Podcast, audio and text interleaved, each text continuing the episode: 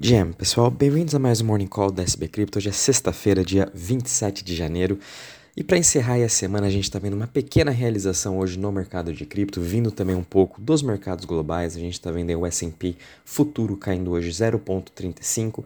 Europa abriu um pouco no neutro e Ásia já fechando aí um pouco no positivo, a gente viu o Nikkei subindo 0,07 e também a gente continua com o feriado de Ano Novo na China, então por isso a gente teve uma tranquilidade um pouco vindo da Ásia, né? Quando a gente olha para a parte do dólar index, ele está subindo hoje 0,1% a 101,94 pontos, mas o interessante é a gente acompanhar que desde 2 de novembro de 2022 o dólar index vem em queda, depois ele quase aí bater as suas máximas próximo aí dos 113, 112 pontos, ele está vindo em queda desde então, o que também vem trazendo um alívio e um rally para todos os ativos de risco, né? tanto a parte da Nasdaq, S&P e principalmente para cripto. Um dólar fraco significa que esses ativos conseguem se valorizar mais. Todos os ativos denominados em dólares começam a se valorizar mais. E por que o dólar né, vem caindo fortemente aí desde novembro? É por conta que o mercado já está aí é, achando que realmente, finalmente, o pivô do Fed vai chegar, que ele finalmente vai falar que ele não vai estar mais subindo juros e vai manter agora estável. Né? Lembrando que essa reunião ocorre semana que vem, dia 1 de fevereiro. Então todos os olhos né, vão estar aí no dia 1 vão estar de olho no Fed, no que, que ele vai estar falando. Até mesmo quando a gente olha o Treasury de 10 anos, né, a gente vê ele um pouco estável hoje hoje a 3,53%, né? O quanto que o Treasury está pagando ao ano, esses 3,53%. Ele também caiu bastante aí desde as suas máximas, que ele chegou a bater 4,32%. Ele veio um pouco lateralizado nessa região dos 3,50 e 3,40 desde aí mais ou menos começo desse ano. Então, tá um pouco indeciso nessa parte do Treasury, vai tudo depender da semana que vem. Quando a gente olha um pouco agora no mercado de cripto, a gente está com uma queda hoje de 0,62%, Bitcoin caindo 0,31% a 22.984, continua se segurando muito bem acima da sua região da média móvel de 200 períodos, né, acima desses 22 mil, uh, 20 mil dólares, o que é muito importante, ele continua se mantendo acima desse nível. Ethereum também está caindo aí 1,80% a 1.581, uh, BNB caindo 0,57% a 305 dólares, Ripple caindo 1,48% a 0,40%, uh, ah, seguido também de Cardano, está caindo 0,06%, Dogecoin caindo uh, 1,15% a 0,08% e Polygon subindo hoje 10% a 1,10%. Né? Engraçado que ontem eu comentei de Polygon, né? a gente estava tendo uma super alta de é, Aptos, até mesmo Phantom. Outras Layer 1 estavam tendo uma performance muito melhor do que, do que Polygon, né? e finalmente hoje ela acordou aí subindo esses 10%, indo um pouco aí contra uh, o mercado em si, né? e uh, também ultrapassou a Solana em market cap. Né? Hoje a Polygon continua aí com a décima posição e Solana está caindo hoje 2,36% a 23,85%. A diferença entre eles agora está uh, um pouco menos aí de 1 bilhão, né? mas é interessante ver essa boa recuperação de Polygon. Já em relação às maiores altas das últimas 24 horas, a gente está vendo aí Theta Fuel subindo 43% a 0,06, seguido aí de Polygon que está subindo agora os seus 9,90% a 1,10 e Phantom subindo 7,40% 0,46. Já em relação às maiores quedas das últimas 24 horas, a gente está vendo Optimus caindo 9,30% a 2,15, né? Optimus também teve uma excelente alta esse mês. Muito disso também é por conta aí das pessoas que estavam uh, fazendo operações dentro da sua chain, uh, comprando e negociando NFTs, fazendo Optimus Quest, né? Muito por conta aí do, do airdrop que eles vão fazer esse trimestre. Uh, então, como acabou agora o Optimus Quest, né? Então, meio que a gente está vendo uma queda drástica uh, em atividade dentro da sua chain, o que é até um pouco engraçado para a gente ver como as pessoas de vez em quando só vão, então, só vão estar usando a sua chain para realmente receber airdrop. Então pode ser até um crescimento um pouco insustentável, né? É importante no longo prazo a Optimus manter todos aqueles 60, 70, 80 mil usuários que estavam lá ativamente todo dia na sua chain, né? Vamos ver como vai ser a próxima estratégia deles. Seguido a gente tem Lidodal que está caindo 8,80% a 2,28% e Fraxshare caindo 7,19% a 10 uh, dólares, mais do que normal, a gente vê uma correção aí nessas criptos que são de liquid stake, né? Elas subiram aí quase mais de 100% já nesse mês por conta dessa forte narrativa que eu venho comentando do upgrade do Ethereum.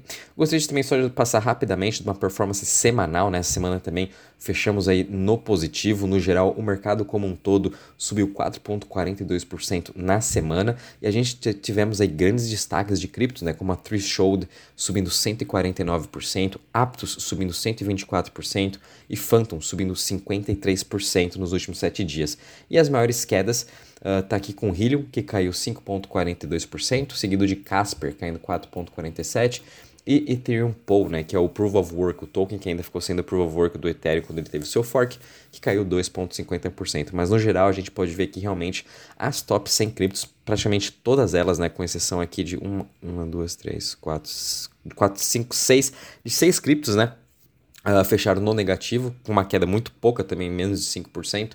As outras 94 ficaram no positivo. Então, o otimismo continua muito forte. Tanto é quando a gente vem aqui para o Crypto Fear Index, a gente está aqui em. Agora voltamos para o grid, né? Que estamos aí com 55 pontos. Realmente, finalmente, o mercado já está com, com esse grid, né? É, a gente sabe que o, uh, os investidores estão sentindo mesmo fomo com toda essa alta que a gente está vendo, mais de 100%, 50% em diversos tokens. Então, as pessoas voltam voltam agora a ter mais uh, vontade de estar tá investindo em cripto, que é até interessante, né, deles não terem uh, comprado já em, em, dezembro ou até mesmo novembro, quando o negócio está pegando fogo e preferem comprar agora depois que sobe seu 100%, mas de vez em quando é muito bom a gente esperar, né? A gente nunca vai estar tá acertando as mínimas, óbvio, mas é bom a gente esperar um pouco para realmente sentir um pouco mais de confiança, até esperar um pouco da poeira baixar, que realmente em novembro, com o colapso da FTX, as coisas ficaram um pouco mais intensas, né? Mas mesmo assim, na minha opinião, a mínima que a gente viu, principalmente do Ethereum, foi lá em junho, quando ele bateu os 800 dólares, né? Eu já venho falando isso já há um tempinho. Uh, e quando a gente vê um pouco aqui para a parte de DeFi, de Total Value Locked, a gente está vendo também uma pequena correção hoje, uh, caindo 1,48% a 74,1 bilhões. Né? Muito dessa queda de hoje é o reflexo dos preços dos tokens, que todos eles estão um pouco em queda também. Mas no geral, aí, quando a gente analisa os top 5, os top 5 protocolos, né? Lido continua indo muito bem, né? com uma alta de 4,22% na semana, uh, MakerDAO também subindo 2,65% e Aave também 3,16%. Interessante a gente acompanhar Aave e Maker, uh, Aave principalmente com o lançamento da sua stablecoin Go e a sua V3 que vai ser lançada no Ethereum. E MakerDAO continuando aí uh, expandindo todo o seu ecossistema de DAI e trazendo cada vez mais rendimento real para a sua stablecoin, que isso é muito importante quando a gente analisa agora em relação às chains, uh, quando a gente analisa aqui as top 20, a grande maioria também está um pouco em queda hoje. Uh, com exceção de Polygon, Optimus e Phantom, que estão aí subindo de 2 a 1%. O restante das chains estão com uma queda de, de mais ou menos de 1%, né? Óbvio, mais do que normal, conforme eu falei, uh, uma pequena correção a gente está vendo nos preços de seus tokens. Mas no geral, quando a gente pega os últimos 7 dias, a gente teve o um grande destaque para o Optimus subindo 19%. É, tudo isso é por conta do Optimus Quest. A gente também vê um crescimento bem sustentável de Phantom, uh, subindo 13%, nos últimos um mês também subindo 36%, e até mesmo uh, aqui de Osmosis subindo 15% nos últimos, na última semana. Tudo isso também é a grande narrativa que está vindo aí por trás do Cosmos e todos os seus novos uh, lançamentos de projetos de DeFi e Osmosis aí, que é a principal DEX, né, estando no meio de tudo isso. Quando a gente vem um pouquinho agora para a parte de notícias, a gente tem uma notícia bem interessante da Amazon agora, que saiu a notícia que eles estão planejando lançar coleções de NFT. Né? O interessante é que eles não comentaram em qual blockchain, mas recentemente eles fizeram uma grande parceria com a Avalanche, né? Então, quem sabe eles vão poder estar tá lançando essas coleções de NFT dentro da Avalanche. E um exemplo que eles estão querendo utilizar seria uh, para jogar jogos, né? A gente sabe que a Amazon tem um grande leque agora, uh, tanto da AWS, tem a Amazon Prime. A Amazon Prime. Uh, quem sabe ele está querendo entrar agora um pouco para a parte de games. Uh, então vai ser interessante ver como que eles vão estar tá fazendo esses lançamentos de NFTs e qual blockchain. Se eu fosse chutar, né, eu escolheria aí a Avalanche, porque eles estariam escolhendo para estar tá lançando essa coleção. Por isso, fiquem de olho, né? E de novo, toda a empresa Web2 vai já tem, né, o seu projeto, já tem toda a sua estratégia de lançamentos de NFT, de games, de Web3, enfim, de como entrar nesse novo mundo de blockchain. Eles já têm ou estão ainda terminando de desenvolver. E aos poucos, cada vez mais, vamos ver todas as empresas entrando para o blockchain. É só uma questão de tempo, por isso tenha um pouco de paciência também, é, é muito importante. Uh, uma outra notícia bem interessante aqui foi a Moody's, né, que é uma das principais aí Uh, empresas de rating de cripto, né? Elas dão as notas de crédito, de cripto não, perdão, do mercado tradicional. Elas dão as notas de crédito para todas as empresas, tanto a Moody's como a S&P, por exemplo, né? A Moody's é muito famosa. Então agora eles estão também desenvolvendo um sistema de crédito para as stablecoins, o que é muito positivo. Eles estão analisando as top 20 stablecoins e vão estar analisando uh, desde a parte dos fundadores, as reservas, qual realmente é ou não backed por USDs, por, por treasuries, por dólar, né, que a gente pode fazer essa transferência de um para um.